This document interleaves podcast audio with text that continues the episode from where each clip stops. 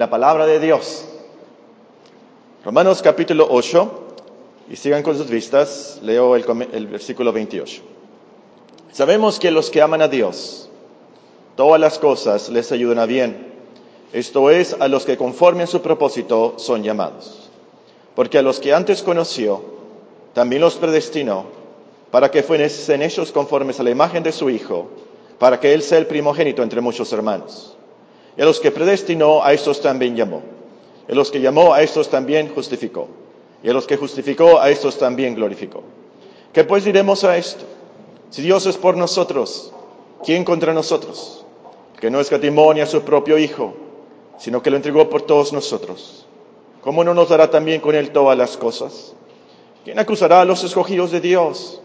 Dios es el que justifica. ¿Quién es el que condenará? Cristo es el que murió más aún el que también resucitó, el que además está a la diestra de Dios, el que también intercede por nosotros. ¿Quién nos separará del amor de Cristo? ¿Tribulación o angustia o persecución o hambre o desnudez o peligro o espada? Como está escrito, por causa de ti somos muertos todo el tiempo, somos contados como ovejas de matadero. Antes en todas estas cosas somos más que vencedores por medio de aquel que nos ama. Por lo cual estoy seguro de que ni la muerte, ni la vida, ni ángeles, ni principados, ni potestades, ni lo presente, ni lo porvenir, ni lo alto, ni lo profundo, ni ninguna otra cosa criada nos podrá separar del amor de Dios que es en Cristo Jesús, Señor nuestro. Hace algunos años, algunos de ustedes se, recordarán, todavía no había celulares, todavía no había WhatsApp y no se había popularizado estas caritas felices o esas caritas tristes, emoticones creo que se llaman. Eh, pero se puso de moda hace algunos años una carita feliz, amarilla, sonriente, y bajo esa carita feliz un letrero que decía, sonríe, Cristo te ama. No sé cuántos de ustedes se acordarán, ¿verdad?, de esas caritas y muchos cristianos las traían, las traían aquí pegadas, sobre todo los domingos. Ese es el título para el sermón esta mañana. Cristiano, sonríe, Cristo te ama. Siguiendo con nuestros estudios del libro de Romanos, ya llegamos al versículo 35, el pasaje de los versículos, eh, del versículo 35 al versículo 37, y aquí por así decirlo ya llegamos al pico, al, clímax, al punto más alto de esta epístola de Romanos, en este versículo nos encontramos el final de una serie extraordinaria de preguntas retóricas. Comenzando en el versículo 31, el apóstol, muy emocionado, nos dice, ¿qué pues diremos a esto? Si Dios es por nosotros, ¿quién contra nosotros? El que no escatimó ni a su propio Hijo, sino que lo entregó por todos nosotros. ¿Cómo no nos dará también con Él todas las cosas? ¿Quién acusará a los escogidos de Dios? Dios es el que justifica. ¿Quién es el que condenará? Cristo es el que murió. Más aún, el que también resucitó, el que además está a la diestra de Dios, el que también intercede por nosotros. Y en nuestro texto, esta mañana, el versículo 35, eh, el apóstol nos da lo máximo, eh, la pregunta más motivante. ¿Quién nos separará del amor de Cristo?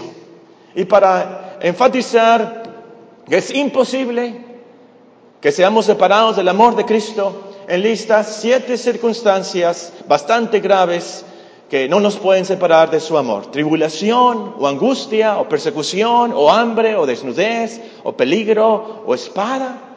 Y para confirmar que estas circunstancias eh, son realistas, es decir, nos pasan, nos pueden pasar, en el versículo 36 el apóstol cita el Salmo 44, 22, como está escrito, por causa de ti somos muertos todo el tiempo, somos contados como ovejas de matadero. En último lugar, para animarnos y motivarnos cuando pasemos por esas circunstancias tan graves, nos enseña en el versículo 37, antes en todas estas cosas somos más que vencedores por medio de aquel que nos amó. Y otra vez enfatiza, recalca, confirma la verdad de nuestro versículo de esta mañana, el versículo 35. Lo más importante, lo máximo es que Cristo nos ama. Por lo tanto, ¿quién nos separará del amor de Cristo? Estos son los versículos que vamos a comenzar a estudiar esta mañana, pero antes una observación para que el pasaje nos impresione más. Es de notarse que el apóstol mismo sufrió estos traumas, estas tragedias en su propia carne. E, e, esta lista aquí es en el versículo 35. Vean en el libro de 2 de Corintios, capítulo 11, 2 de Corintios, capítulo 11, un, breve testimonio del apóstol Pablo, y él no exagera cuando escribe aquí, 2 de Corintios, el capítulo 11, y voy a comenzarles a leer en el versículo 23. 2 de Corintios, capítulo 11 y el versículo 23. Son ministros de Cristo, es decir, son pastores como si estuviera loco hablo, yo más, en trabajos más abundantes, e, en azotes sin número, en cárceles más, en peligros de muerte muchas veces. De los judíos, cinco veces he recibido cuarenta azotes menos uno. Tres veces he sido azotado con varas, una vez apedreado, tres veces he padecido naufragio, una noche y un día he estado como náufrago en alta mar, en caminos muchas veces, en peligros de ríos, peligros de ladrones, peligros de la dominación, peligros de los gentiles, peligros en la ciudad, peligros en el desierto, peligros en el mar, peligros entre falsos hermanos, en trabajo y fatiga, en muchos desvelos, en hambre, sed, en muchos ayunos, en frío, en desnudez y además de otras cosas, lo que sobre mí se agolpa cada día, la preocupación por todas las iglesias. ¿Quién enferma y yo no enfermo? ¿A quién se le hace tropezar y yo no me indigno? Si es necesario gloriarme, gloriaré en lo que es de debilidad. El Dios y Padre de nuestro Señor Jesucristo, quien es bendito por todos los siglos, sabe que no miento. En Damasco, el gobernador de la provincia del rey Aretas guardaba la ciudad de los damasenos para prenderme y fui descolgado del muro en un canasto por una ventana y escapé de sus manos. Entonces, cuando el apóstol nos dice en el versículo 35, ¿quién nos separará del amor de Cristo? O tribulación, o angustia, o persecución, o hambre, o desnudez, o peligro, o espada. Eh, él lo decía por experiencia. Eh, eh, él sabía por experiencia que no hay nada que nos pueda separar del amor de Cristo. Él ya había pasado por eso. Y Cristo se había aferrado a él, lo había ayudado. Y, no sé ustedes, pero a mí me gusta tener un maestro con experiencia, que ha pasado por lo que está enseñando. Eh, a mí no me gustaría tener un maestro de paracaidismo eh, que nunca se ha aventado de un paracaídas. ¿verdad? estoy en la clase de paracaidismo y le pregunto al maestro, oiga maestro, ¿y qué se siente cuando uno eh, le jala ahí el mecatito? ¿Qué, ¿Qué, debo de sentir? Y luego el maestro me contesta, mm, no sé, pues yo nunca me he aventado de un paracaídas, pero, pero yo vi un video en YouTube Oh, obviamente, voy a salir de la clase. ¿Cómo que me va a enseñar a aventarme en un paracaídas si él nunca se ha aventado en un paracaídas? De la misma manera, una madre, una hermana, una señora que ha perdido un bebé, ha perdido un bebé, eh, tiene esa compasión, e, esa tristeza, esa consolación para esa hermanita joven que pierde a su bebé en el embarazo, sabe lo que se siente y, va a poder enseñarle, va a poder consolarla eh, con más entendimiento y con mucha más compasión.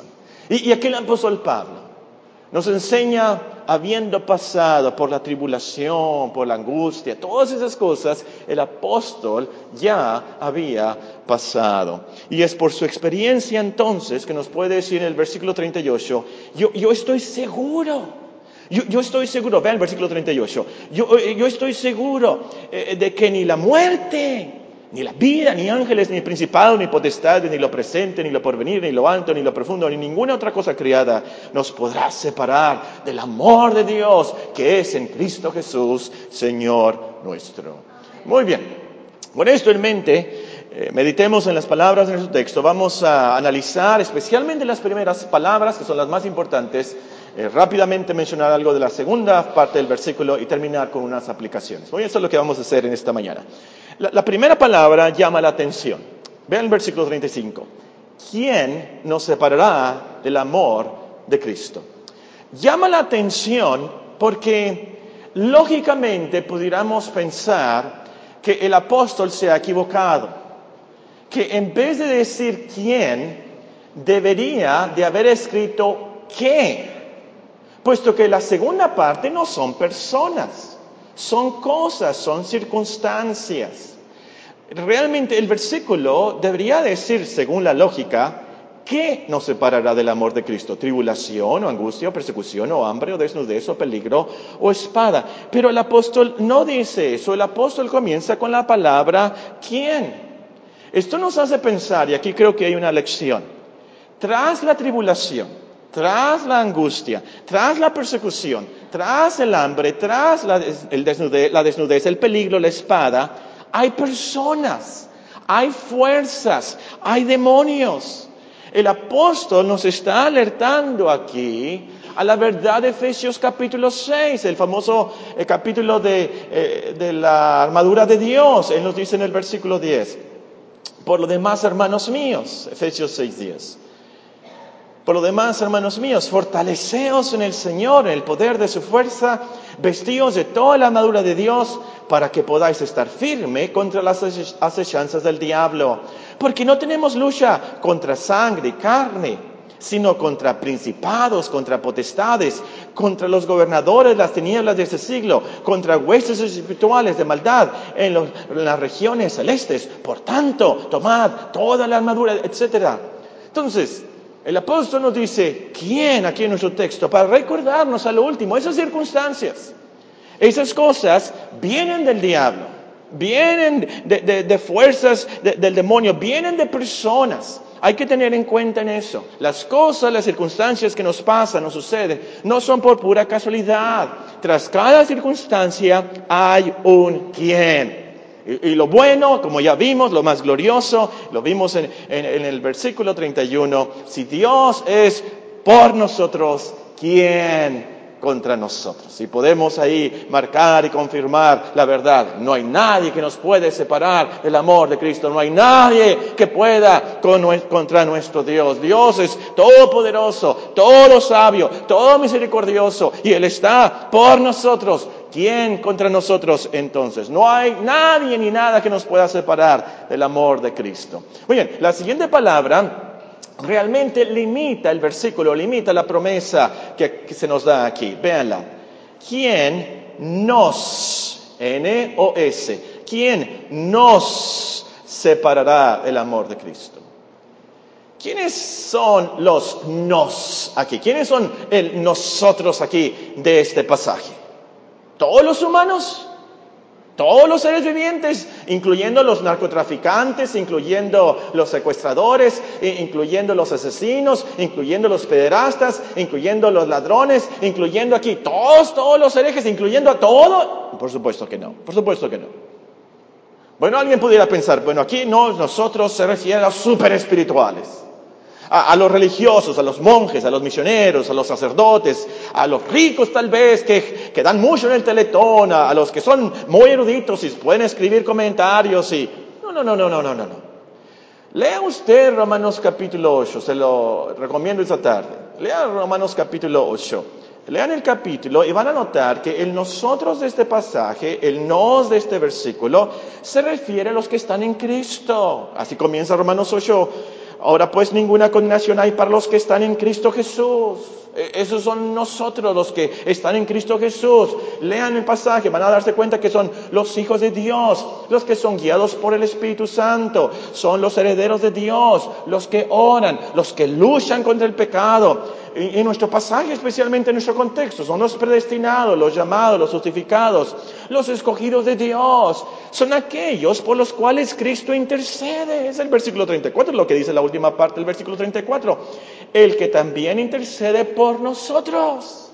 Cristo intercede por nosotros. Se trata de esas personas. Entonces, las personas por las cuales Cristo intercede. En otras palabras, este versículo, esta promesa es para los cristianos para los que siguen a Cristo. Aquellos que aman a Dios, que obedecen a Dios, porque Cristo los amó primero.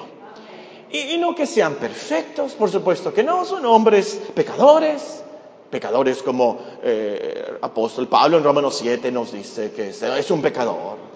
Eh, reconoce su debilidad, yo, quiero hacer esto, lo debo de hacer, pero no lo hago. Y esta cosa eh, que no debo hacer, la hago. Ay de mí, dice él, y cada cristiano, cada creyente eh, grita con el, con el, apóstol Pablo en Romanos 7, 24, miserable de mí, yo soy tan débil, ¿quién me va a librar de esta naturaleza pecaminosa que me hace pecar tanto? Son hombres entonces no perfectos, pero sí hombres perdonados, hombres que están siendo transformados por la gracia de Dios. Entonces, ¿cómo podemos aplicar esto a tu vida? ¿Cómo podemos aplicar esto a tu vida? Ya lo he dicho mucho. Asegúrate que eres parte de nosotros de este pasaje. Para que puedas tú decir, ¿quién nos separará del amor de Cristo? No hay nadie que me puede separar del amor de Cristo. Tienes que asegurarte que eres parte de nosotros, de este pasaje. Tienes que asegurarte que te has arrepentido de tus pecados. Tienes que asegurarte de esto primero. No, no, no sé tus tragedias, lo que estás pasando, tus circunstancias. Eh, yo conozco mis angustias. Pero déjame decirte, y lo voy a decir con mucha compasión y con mucho cuidado. Antes que tus circunstancias, antes que tus tragedias, tienes que resolver esto. Esto es lo más crítico del mundo. Que tú seas parte de nosotros. Que tú seas parte de este versículo. Que tú seas un cristiano. Recuerdo, eh, nuestro Señor Jesucristo se, se, encuentra a un paralítico, lo han traído unos amigos. E, está paralítico, no se puede mover, qué tragedia, qué, qué enfermedad, qué, qué, terrible no poder moverse.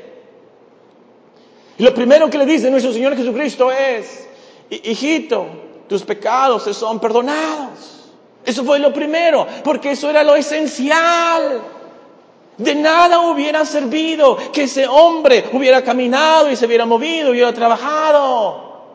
Y al final, ser separado para siempre de Dios en el abismo eterno. Lo primero que ese hombre necesita, lo primero que necesitas tú en esta mañana es resolver el problema de tus pecados, reconciliarte con Dios. Eso es lo primero. Antes que las circunstancias, lo que vamos a ver, eh, lo primero es estar bien con Dios. Entonces pídele a Dios misericordia. Sigue leyendo la Biblia, busca la respuesta ahora, eh, pregunta, sigue viniendo. Tú buscas y vas a encontrar, nos dice el Evangelio, porque el que busca, encuentra. El que se acerca a mí, Dios nos promete, yo me acercaré a Él. Tú sigue, busca.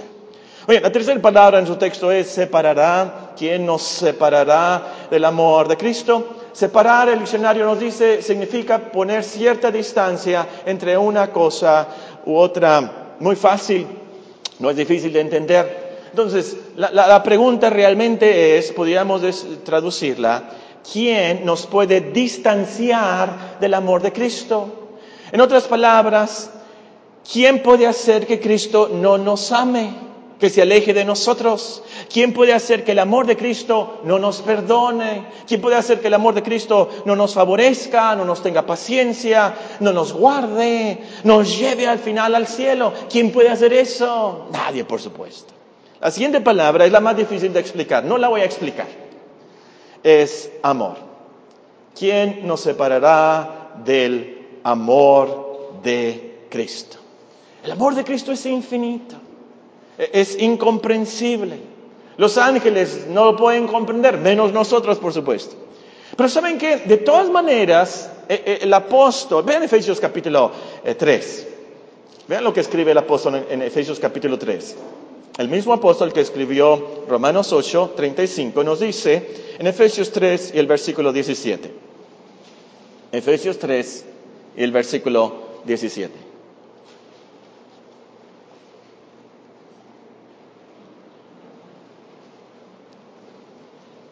Él dice en el versículo 14, yo, yo por esto me hinco ante Dios, me doblo mis rodillas ante el Padre, y, y esto es lo que pido, que habite Cristo por la fe en vuestros corazones, a fin de que arraigados y cimentados en amor, seáis plenamente capaces de comprender con todos los santos cuál sea la anchura, la longitud, la profundidad y la altura y de conocer el amor de Cristo que excede a todo conocimiento.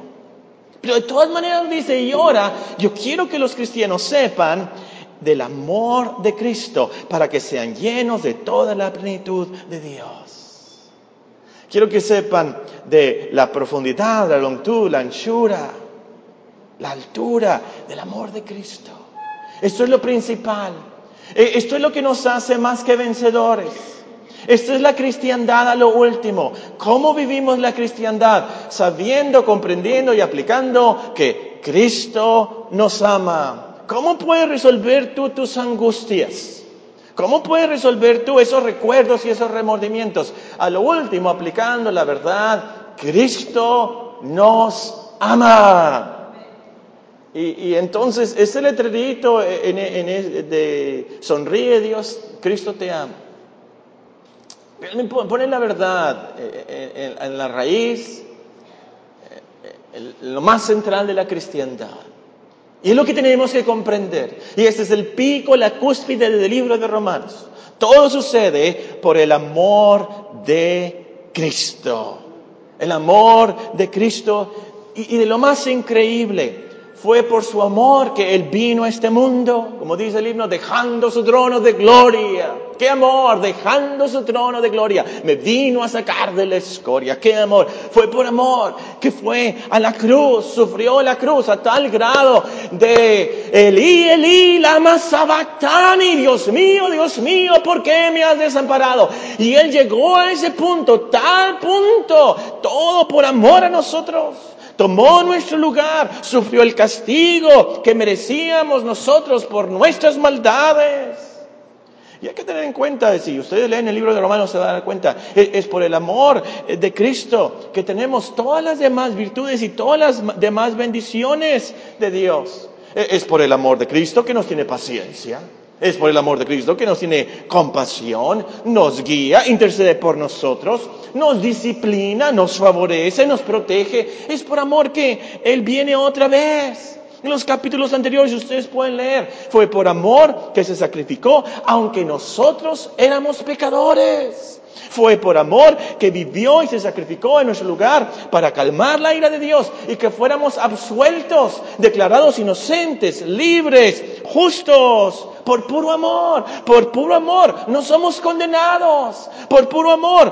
Dios nos justifica, nos perdona y nos reviste justicia y santidad, como dice el himno. Esa es la cristiandad a lo último. El amor de Cristo haciendo todo eso por nosotros. Y lo glorioso, la promesa del versículo de esta pregunta retórica es que nadie nos puede separar de ese amor de Cristo.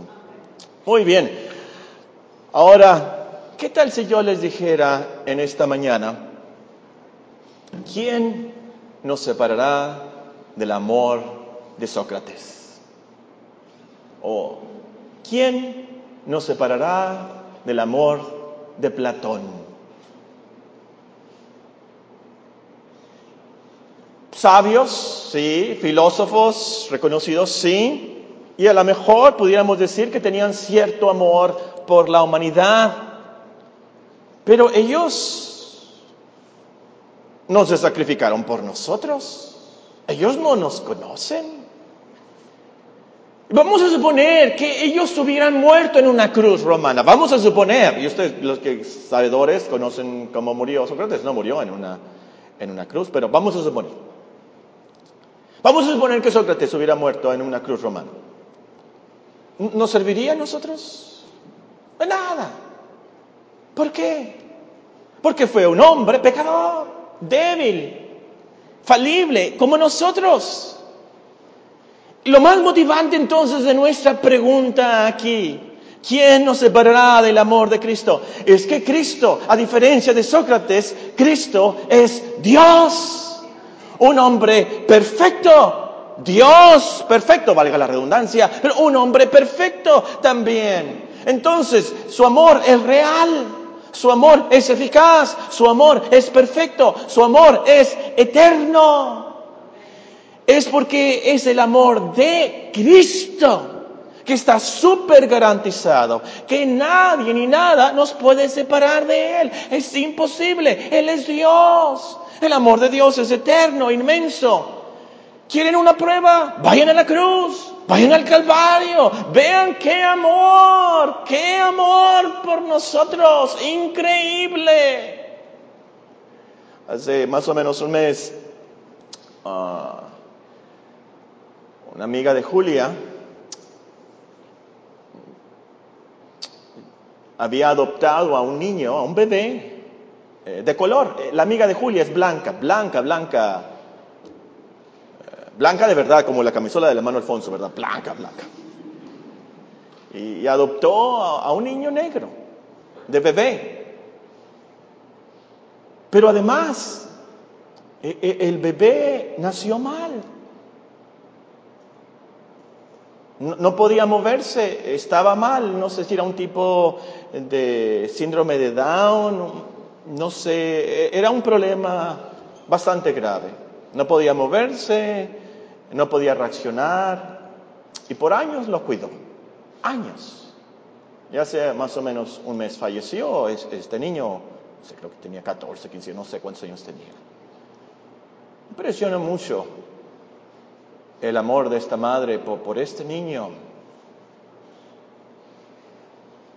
Eso no es nada. Eso no es nada el amor de Dios. Porque nosotros nacimos muy mal, terriblemente mal, ciegos, muertos en nuestros pecados y delitos deformados. Odiamos a Dios desde nacimiento. No quisimos saber de Él. Le desobedecimos, fuimos rebeldes. No hicimos nada por Él. No le hablábamos a Él. Cuánto amor el de Cristo. Cuánto amor el de Dios. Incondicional. Por pura gracia. Nosotros no merecíamos su amor. Aún como cristianos, nosotros no merecemos su amor. El Evangelio nos dice que somos siervos inútiles. Fallamos tanto. Tú lo sabes, yo lo sé. Fallamos tanto. Pero aún así, Cristo nos ama y no hay nadie que nos pueda separar de su amor. Tal vez ah, por las películas, las novelas, no sé, el mundo adúltero en que vivimos, que tenemos un concepto del amor muy superficial. No nos sorprende cuando alguien nos dice, bueno, eh, ya lo dejé porque no siento nada por él. No siento nada por ella, ya no me sale.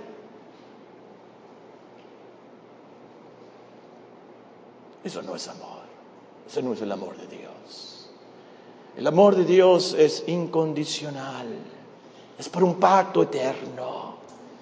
El amor de Cristo fue sellado con la sangre de su cruz. Es un amor perfecto. De todos los amores, el amor de Cristo por excelencia es paciente, es benigno, no tiene envidia, no es actancioso, no se envanece, no hace nada indebido, no busca lo suyo, no se irrita, no guarda rencor, no se goza de la injusticia, más se goza de la verdad. Todo lo sufre, todo lo cree, todo lo espera, todo lo soporta. Nunca deja de ser. 1 Corintios capítulo 3. Ese es el amor de Cristo a lo último. Entonces, aunque tú le falles a Cristo, aunque te dé Alzheimer y no puedas hacer nada por Él, Él de todas maneras te amará por toda la eternidad. Nadie ni nada nos puede separar de su amor. Para enfatizar esta verdad, en la segunda parte del versículo, el apóstol enlista siete circunstancias bastante graves. Veanlas. Tribulación, o angustia, o persecución, o hambre, o desnudez, o peligro, o, espada. Ahora, estas palabras que, que describen estas circunstancias son negativas, por supuesto, eh, no, son fáciles de entender, no las voy a explicar, pero noten que son generales, eh, no nos dice específicamente qué angustia, específicamente qué tribulación, específicamente qué persecución, son generales. Y, con esto eh, quiero que tengas en cuenta, a lo mejor tú estás sufriendo algo que no se menciona aquí en este versículo.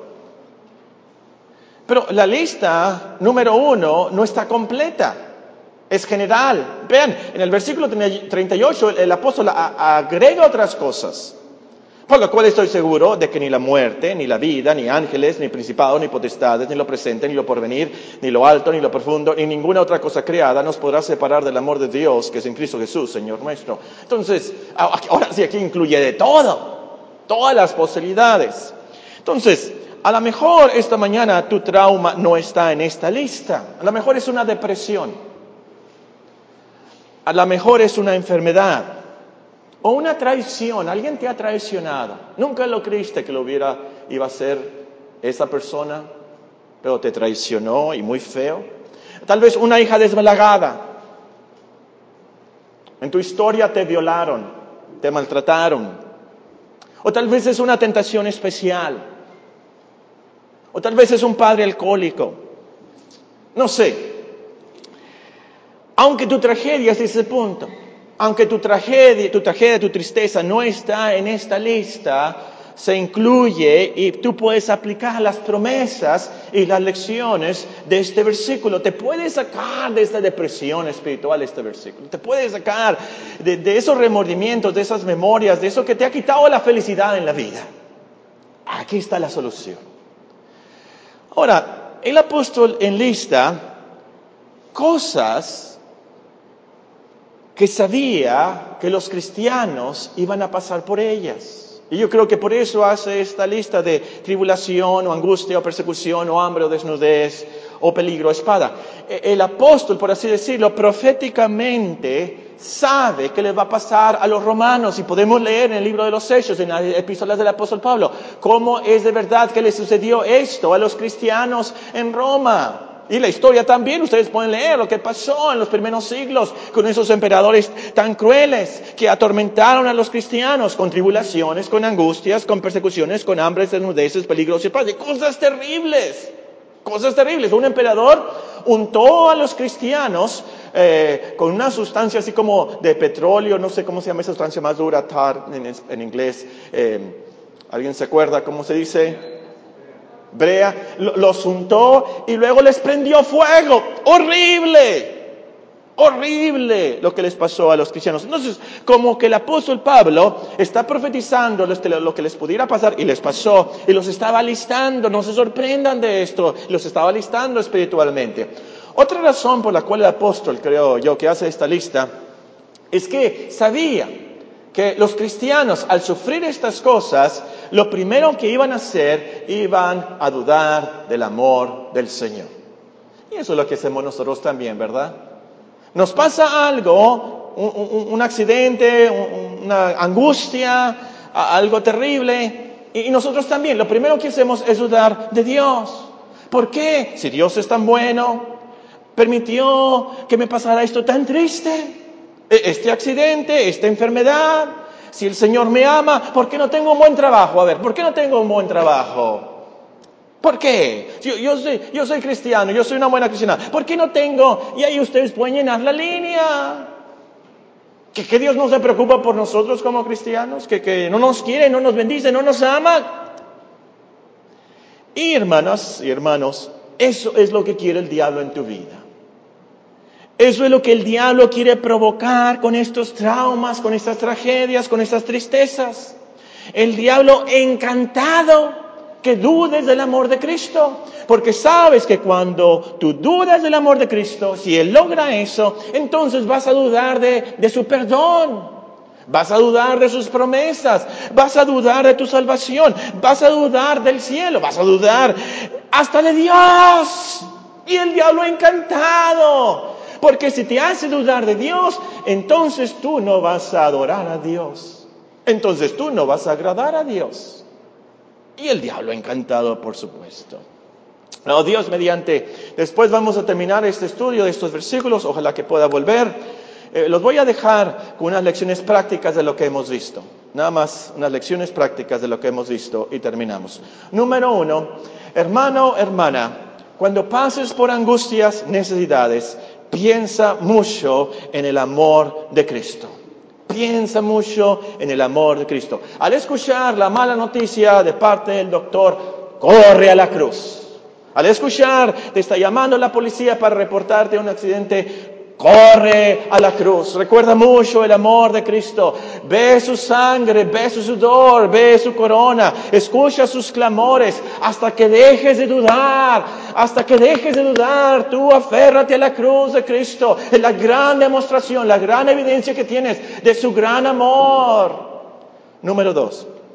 Hermana, hermano, cuando pases por angustias, por necesidades, Piensa que el amor de Cristo hará que todas las cosas nos ayuden a bien. Piensa que el amor de Cristo hará que todas las cosas nos ayuden a bien. Recuerden, el contexto de Romanos 8:35 y estas preguntas es Romanos 8:28. Y sabemos que los que aman a Dios, que todas las cosas les ayudan a bien. Y, la garantía está en el amor de Cristo. Y es por eso que podemos leer en el versículo 37, antes en todas estas cosas somos más que vencedores por medio de aquel que nos amó. El amor de Cristo garantiza que lo último vamos a ser vencedores. Las cosas van a suceder para nuestro bien y para la gloria de Dios. Corre entonces a la cruz, corre al amor de Cristo y asegúrate por su amor, por su cruz, por su sangre, por su amor eterno, Él va a hacer que todas las cosas a lo último nos ayuden a bien. Número tres, hermano, hermana, cuando pases por angustias, por necesidades, concéntrate más en Cristo y lo que tienes por su amor en vez de tu propia vida. Concéntrate más en Cristo y lo que tienes por su amor en vez de tu propia vida, tus propias circunstancias. Lo que pasa, y es parte de la psicología humana, por supuesto, esto es difícil de hacer, pero lo que pasa es que nos tenemos algo malo, una mala noticia, un accidente, un dolor, por supuesto nos enfrascamos en nosotros mismos. Pensamos, nadie nos quiere, todo me va mal. ¿Por qué me pasa a mí que soy tan bueno? Yo no merezco este problema de parte de Dios. Bueno, en vez de eso, que es lo lógico y lo natural, en vez de eso debemos de concentrarnos en Cristo y lo que tenemos por su amor. ¿Qué tenemos en Cristo? Tenemos vida nueva. Tenemos el perdón de todos nuestros pecados. En Cristo tenemos su Espíritu, tenemos esperanza de vida eterna. Tenemos otros hermanos, tenemos su ayuda. Hay un himno, eh, creo que está en nuestro himnario, cuando combatido por la adversidad, creas ya perdida tu felicidad. Mira lo que el cielo para ti guardó. Cuenta las riquezas que el Señor te dio. Bendiciones, ¿cuántas tienes ya? Bendiciones, Dios te manda más. Bendiciones, te sorprenderás cuando veas lo que Dios por ti hará. Andas agobiado por algún pesar. Duro te parece amarga cruz llevar. Cuenta las promesas del Señor Jesús y de las tinieblas nacerá la luz. Entonces, en vez de enfrascarte y concentrarte en lo negativo, en, el punto ahí del tiempo en que estás con ese dolor, esa angustia, esa circunstancia, brinca, salte. Yo sé que esto no, es fácil, pero concéntrate más en Cristo, lo que tienes por Cristo. Ve el futuro. O más de esto después. Número cuatro, hermana, hermano, cuando pases por angustias, por necesidades, reconoce que esto es normal para los que Cristo ama. No te sorprendas, esto es normal para los cristianos. Me gustaría poder decirle, ¿sabes qué? Hazte cristiano y no vas a tener ningún problema. Tu Coppel, cancelada. Banamex, cancelada. Bancomer, todo pagado. Me gustaría decirte eso. Pero fuera un falso profeta. No sería la realidad. Somos honestos, como cristianos vamos a reconocer que lo que se está predicando hoy en día del Evangelio de la Prosperidad es totalmente falso. Totalmente falso. Porque la Biblia y la experiencia nos enseña, si somos cristianos, va a haber más ataques, va a haber más problemas. ¿Por qué? Porque el diablo quiere tumbarnos. El diablo no se interesa por los narcotraficantes, por los malosos. alejados de Dios. Al diablo le interesa tumbar a los que se están acercando a Dios y los quiere tumbar ya. Entonces, cuando te pase algo así como cristiano, no pienses, esto no me debería suceder a mí, todo lo contrario, me está sucediendo porque me estoy acercando a Dios, porque soy un creyente. Lean Hebreos 12, tienen tres tareas, 1 Corintios 11, Romanos capítulo 8, Hebreos capítulo 12. Se nos explica, porque somos hijos de Dios, nos está pasando esto. Eso en sí te debe de calmar. Y Dios nos manda esas cosas, como vamos a ver en los demás versículos, para purificar nuestra fe, para madurarnos, para que sepamos cómo consolar a los demás, para que seamos más pacientes, para depender más de Dios. Muy bien, en quinto lugar, hermana, hermano, cuando pases por angustias, por necesidades, recuerda que Cristo ya pasó por esas circunstancias y está lleno de compasión. Cristo mismo ya pasó por esas circunstancias y está lleno de compasión. Les dije al principio, ¿verdad?, que Pablo pasó por esas circunstancias y escribe por experiencia. Pero a, lo último, eso no es, no es tan motivante como saber que Cristo ya pasó por tribulación. Ningún hombre ha pasado por la tribulación por la cual Cristo pasó. Ningún hombre ha pasado por la angustia que Cristo pasó. Ningún hombre ha pasado por la persecución que Cristo Ningún hombre ha pasado por el hambre que Cristo pasó. 40 días. Ningún hombre ha pasado por la desnudez que Cristo pasó. Qué vergüenza en la cruz del Calvario. Peligros. La espada. Cristo pasó por ahí. Entonces, Él está lleno de compasión. Él sabe lo que sentimos nos ayuda, nos socorre, nos socorre, como dice Hebreos capítulo 2. En penúltimo lugar, hermana, hermano, cuando pases por angustias, por necesidades, recuerda que en su amor Cristo está con nosotros. En su amor Cristo está con nosotros todos los días hasta el fin del mundo. A lo mejor tú no sientes que está contigo. A lo mejor crees que Dios está muy alejado de ti. Pero es cuando estás en esas circunstancias Cristo está más cerca de ti. Ah, hay un poema o un escrito, no sé si ustedes lo, han leído, acerca de eh, unas huellas en, la playa, unas huellas en la arena, que ve cristiano, son cuatro pasos, ¿verdad?, que van esas huellas de dos personas. se refiere a cristiano, a un cristiano y a Cristo mismo que va con él en el camino de la vida. Pero hay, partes que, nada más hay dos huellas y, el cristiano reclama, ¿por qué? Porque me abandonaste, porque... ¿Se acuerdan? No lo abandonó. Es cuando yo te cargué. Cuando yo te cargué. Sí, en las circunstancias, en esas angustias, en esas tristezas, pensamos, no, no está conmigo, Él está muy lejos. No es cuando nos carga más, es cuando nos ayuda más.